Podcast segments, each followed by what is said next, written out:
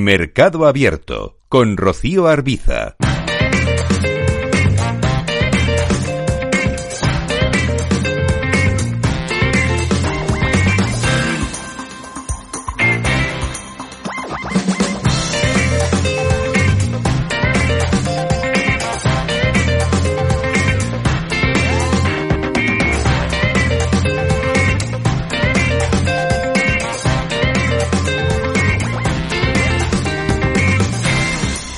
Espacio con gestores de fondos en Mercado Abierto. Esta tarde toca hablar de Value con uno de los gestores españoles más reputados en esta escuela de inversión. Hablamos con Javier Ruiz, director de inversiones de Oros Asset Management y cogestor de los fondos Oros Value Internacional y Oros Value Iberia. Hola, ¿qué tal? Javier, muy buenas tardes.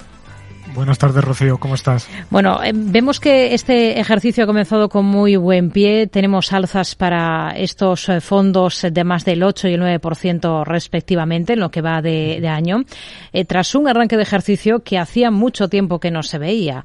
¿Sorprendidos ustedes con lo que llevamos, con este mes y medio prácticamente de ejercicio o casi mes y medio?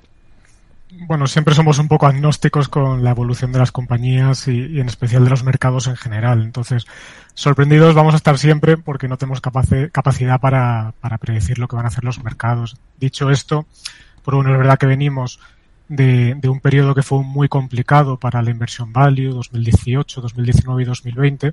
Y es verdad que desde entonces, pues esta filosofía de inversión que seguimos en Oros lo está haciendo eh, relativamente bastante bien. ¿no? Luego también es verdad que el año pasado las bolsas en su conjunto pues habían sufrido muchas caídas y en algún punto pues se va a producir cierta reversión a la media que yo creo que es un poco lo que se está juntando en estos momentos. ¿no? Hmm. Lo importante en todo caso eh, es el rendimiento a largo plazo y la constancia, porque la inversión en, es una carrera de fondo, sobre todo para quienes se acercan al mercado desde este enfoque value. ¿Cuánto rentan los fondos de, de, oros desde el inicio de la gestora ya por el año 2018? Quienes hayan confiado en ustedes desde el principio, ¿qué rendimiento consiguen? Pues como te decía, es verdad que, tuvimos relativamente mala suerte con el timing en el que sacamos la, la gestora en, en mayo de 2018, porque es verdad que ese periodo eh, pues comparativamente no, nos perjudica bastante por esta filosofía de inversión, pero bueno, mm. dicho esto, eh, es verdad que desde el inicio más o menos el fondo internacional se ha notado un 38%, una cosa así, y el fondo ibérico, si no recuerdo mal, alrededor de un 20 y algo por ciento, ¿no? Entonces, bueno, es verdad que no son rentabilidades que, que luzcan en, en, este periodo de cinco años. Si miramos a más largo plazo la, la estrategia que hemos seguido, pues el equipo que formamos Alejandro Miguel y yo, es verdad que ya sería mucho más acusada de la rentabilidad de un 12% anualizado. Pero bueno, no controlamos ¿no? el momento en el que se comienza este proyecto y, es lo, lo, que nos ha tocado jugar en este periodo. Hmm. Eh, transcurrido enero y este buen arranque de ejercicio que estamos viendo eh, en general para las bolsas, ¿a qué más aspiran ustedes en este 2023? ¿Confíen en que no se tuerzan las, las cosas? Bueno, como te decía antes, no es algo que podamos controlar y, tampoco nos preocupa demasiado, ¿no? Nosotros miramos compañía por compañía y, el potencial que tienen nuestras carteras en base a, las compañías en las que invertimos y, en este caso es verdad que nuestros fondos, pese a las grandes subidas de los últimos dos años, pues mantienen potenciales eh, elevados y históricamente niveles muy muy altos, ¿no? De alrededor del 130-140% en, en nuestra cartera internacional a tres años vista y en el fondo ibérico pues también por encima de ese 100%. Obviamente no estamos diciendo con esto que vayamos a tener estas rentabilidades, pero sí que estamos muy convencidos de lo barata y atractiva que, es la cartera de, de, nuestros dos fondos. Entonces, bueno, a corto plazo, lo que es un año, no tenemos una bola de cristal, obviamente ahora el foco está más puesto en, en la Reserva Federal, en los movimientos de los tipos de interés y se mueve todo un poco al son de, del ruido de la política monetaria, una vez que parece que nos hemos olvidado de, de toda la, invasión de Rusia en Ucrania por la caída de las materias primas y ahora que parece que China se va recuperando, pues el foco está en estos temas monetarios, pero bueno, una vez que se normalice la situación monetaria, al final lo que manda siempre a, largo plazo es la, la, valoración de las compañías, la evolución de los negocios y nosotros nos centramos en eso. Hmm. Eh, ustedes eh, asientan su filosofía en esa idea de comprar compañías por debajo de su valor intrínseco, pero digamos con la mente abierta porque no han dudado en invertir, por ejemplo, en grandes tecnológicas estadounidenses o tampoco han dudado en determinados momentos en invertir en Asia. Es así, ¿no? Exactamente. En el caso de las plataformas tecnológicas, es verdad que pues, hace ya 10 años, 11 años que, que empezamos a invertir en ese sector, un poco cuando todavía estaba más alejado del foco de los inversores value, aunque es verdad que eso va cambiando. Porque, bueno, en ese sentido, nosotros siempre hemos dicho que somos inversores con sentido común y esto quiere decir que cualquier compañía, siempre que esté barata y la entendamos, pues puede entrar en nuestra cartera, bien sea una compañía con crecimientos del 20% o una compañía con ingresos que no estén creciendo nada. Entonces las plataformas tecnológicas eh, durante bastante tiempo formaron una parte importante de, nuestras carteras, luego con las grandísimas subidas que tuvieron en 2020, 2021, pues prácticamente nos quedamos sin exposición al sector porque no nos gusta pagar eh, valoraciones elevadas por ningún tipo de compañía y aprovechando ahora las caídas que han vivido especialmente el pasado año y, y sí, especialmente año pasado, pues hemos retomado posiciones en compañías como Alphabet, como, como PayPal o, o, Baidu, porque pensamos que vuelven a estar en niveles atractivos para invertir. En el caso de, de Asia, también eh, llevamos ya años con exposición a compañías cotizadas en, en Hong Kong y bueno, eh, cuando nos vamos allí al final es para invertir en negocios que somos capaces de, de, entender muy, muy bien, obviamente, no nos vamos a ir tan lejos para complicarnos la, existencia y que sean negocios que estén bien gestionados y, muy atractivos, ¿no? Un poco lo que buscamos en todos los mercados, pero todavía allí, en ese sentido, somos más exigentes. Y, es que la realidad eh, ahora mismo, lo decimos siempre, posiblemente el mercado de Hong Kong y, el de España son los mercados eh, más desfavorecidos o menos mirados por la comunidad inversora, ¿no? Entonces, pues son los dos eh, áreas geográficas donde más exposición tenemos, seguramente. De, de, las compañías que ha citado, ha citado a PayPal o a um, Baidu, eh, que han vuelto a, a, invertir en estos dos valores. Esta última, en el caso de Baidu, ha estado en riesgo de ser excluida del mercado estadounidense en medio de esa disputa sobre las auditorías sí. que deben cumplir para cotizar en Wall Street. ¿No temen que en cualquier momento este tema pueda volver a primer plano? No, parece que vaya en esa dirección. Es verdad que eh, también eso favoreció que, se generara la oportunidad de inversión, porque el, año pasado pues había mucho temor, mucho ruido alrededor de, de, ese riesgo de que la SEC terminara por excluir a estas compañías eh, chinas que cotizaban en el mercado americano. Pero bueno, parece que las cosas se van solucionando. Tuvieron una reunión en Hong Kong hace ya un par de meses. Eh, la SEC parece contenta con el acceso a información que, que, ha tenido.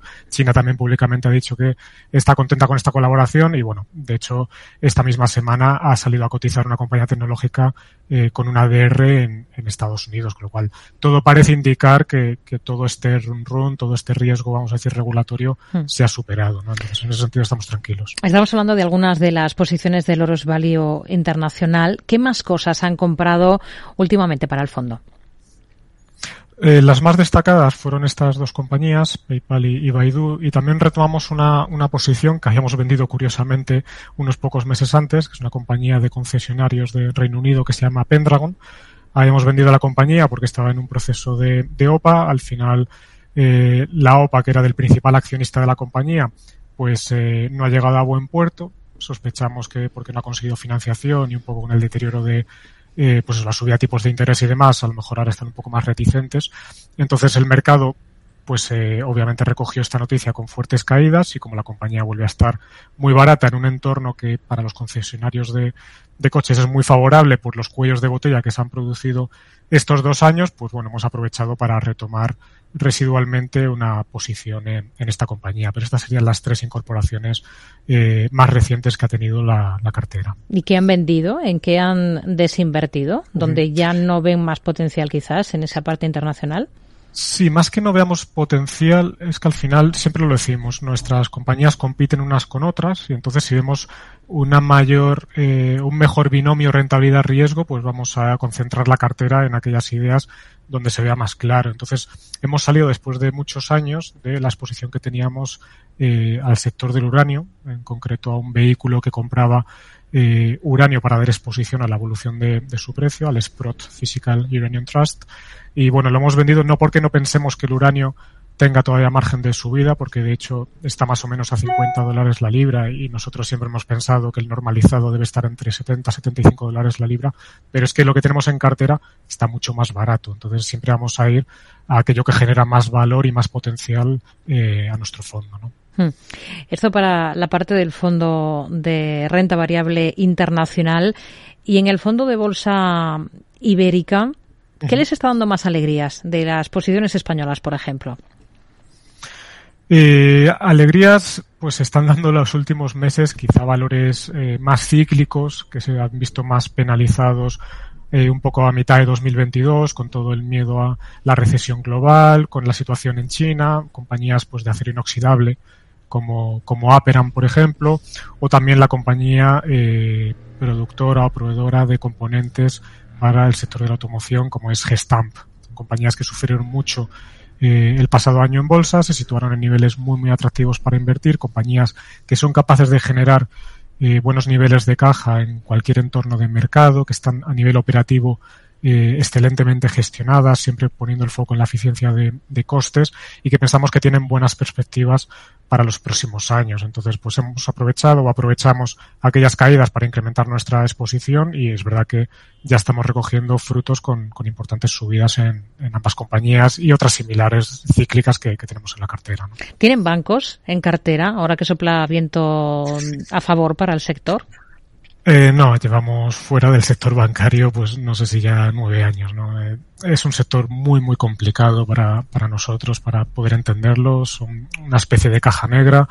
Entonces nos, nos cuesta mucho saber lo que hay en el balance, las perspectivas del negocio y siempre es un sector, a nuestro entender, con, con muchas amenazas, eh, riesgo regulatorio también en el sentido de que te, van exigiendo más y más capital, con lo cual las rentabilidades históricas de, ese, de, este sector pues está viendo que ya no se van a alcanzar, tiene riesgo tecnológico de disrupciones, la gestión de capital histórica tampoco nos, nos convence, entonces nos mantenemos alejados de este sector. Vemos más atractivo eh, a otras compañías del sector financiero fuera de bancos, como puede ser el sector de los seguros, donde llevamos ya años con una exposición muy fuerte a compañías como Catalana Occidente, por ejemplo. Hablando de exposiciones fuertes, eh, nos hablaba antes de las que más les están aportando ahora, que son esta parte ligada al ciclo, ¿no? Empresas cíclicas muy castigadas anteriormente. Eh, ¿Qué es lo que más pesa en el fondo de bolsa ibérica ahora mismo? ¿Cuál sería la principal posición que tienen? Sí, la, principal posición eh, ahora mismo eh, yo creo recordar que es Semapa, el, holding portugués que tiene una participación muy relevante en la compañía eh, papelera Navigator. Entonces, bueno, es una compañía eh, Semapa que cotiza con un descuento que no comprendemos, un descuento muy, muy abultado sobre un valor razonable de, de, lo que es esa participación de Navigator y otros negocios menores que, que tiene Semapa vinculados especialmente a al cemento. Pensamos que la compañía objetivamente debería valer más del doble de lo que cotiza en, estos momentos, pero el mercado no termina nunca de reconocerlo. ¿no? Y de hecho los principales accionistas ya intentaron excluirla de bolsa pues hace más o menos un año pagando un precio que, que nos parecía muy alejado de, de, algo razonable y al final pues el resto de accionistas lo vio como nosotros y esa OPA no, no prosperó. Entonces esta es la principal exposición porque es que no vemos grandes riesgos y, y, todo es potencial, ¿no? En ese sentido. Hmm. Um, desde 2008 mm, llevan en marcha en, en, Oros, en la gestora, pero antes ya, ya llevaban con esta misma filosofía de inversión en otros eh, proyectos. ¿Cómo trabajan exactamente para buscar esas ineficiencias de, de mercado y encontrar buenas compañías en las que invertir? ¿Por dónde empiezan? Bueno, a la hora de buscar compañías, pues tratamos de, ir a cualquier sitio, ¿no? Muchas veces las oportunidades surgen analizando eh, un negocio, mirando los competidores y encuentras a lo largo de la cadena de valor de la industria compañías que incluso eh, te gustan más y acabas invirtiendo en, ellas, ¿no? Eh, miramos también, obviamente, y hablamos con, con analistas, miramos compañías o sectores muy penalizados, el caso de las materias primas pues los últimos años, viendo las grandísimas caídas que habían vivido todas y, estudiando a fondo pues el ciclo del capital de distintas materias primas como el cobre, el uranio, el petróleo, etcétera, pues hemos ido a lo largo de los años aprendiendo más y más y buscando oportunidades en función del momento del ciclo en el que nos, nos encontrábamos. Y, este sector, pues los últimos años ha supuesto alrededor de un 30% de peso en, nuestra cartera internacional, dadas las grandes oportunidades que hemos ido encontrando a lo largo de todo este tiempo. ¿no? Entonces, bueno, tratas de arañar allí donde puedes y, luego, por supuesto, eh, porque vamos a negarlo, miramos también carteras de gestores de todo el mundo para buscar ideas atractivas. Muchas veces ves la cartera de un gestor que invierte en Asia y, tiene compañías que comparte contigo y buscas saber qué está mirando también por si aquello te cuadra. Obviamente luego tienes que hacer todo el trabajo de dedicarle semanas de estudio para ver si tiene sentido la, inversión. Pero bueno, a la hora de buscar ideas tratas de encontrar donde sea. Hmm.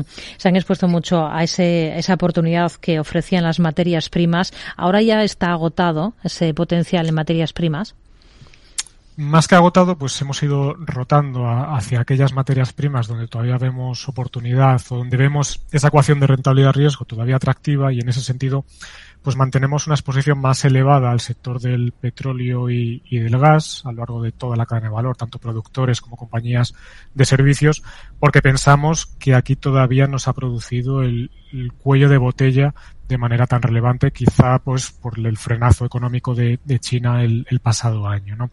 Eh, luego mantenemos algo de exposición al cobre a través de la compañía eh, Atalaya Mining y, también al carbón metalúrgico y al carbón térmico, pero bueno, son exposiciones ya más residuales. ¿no? Hmm.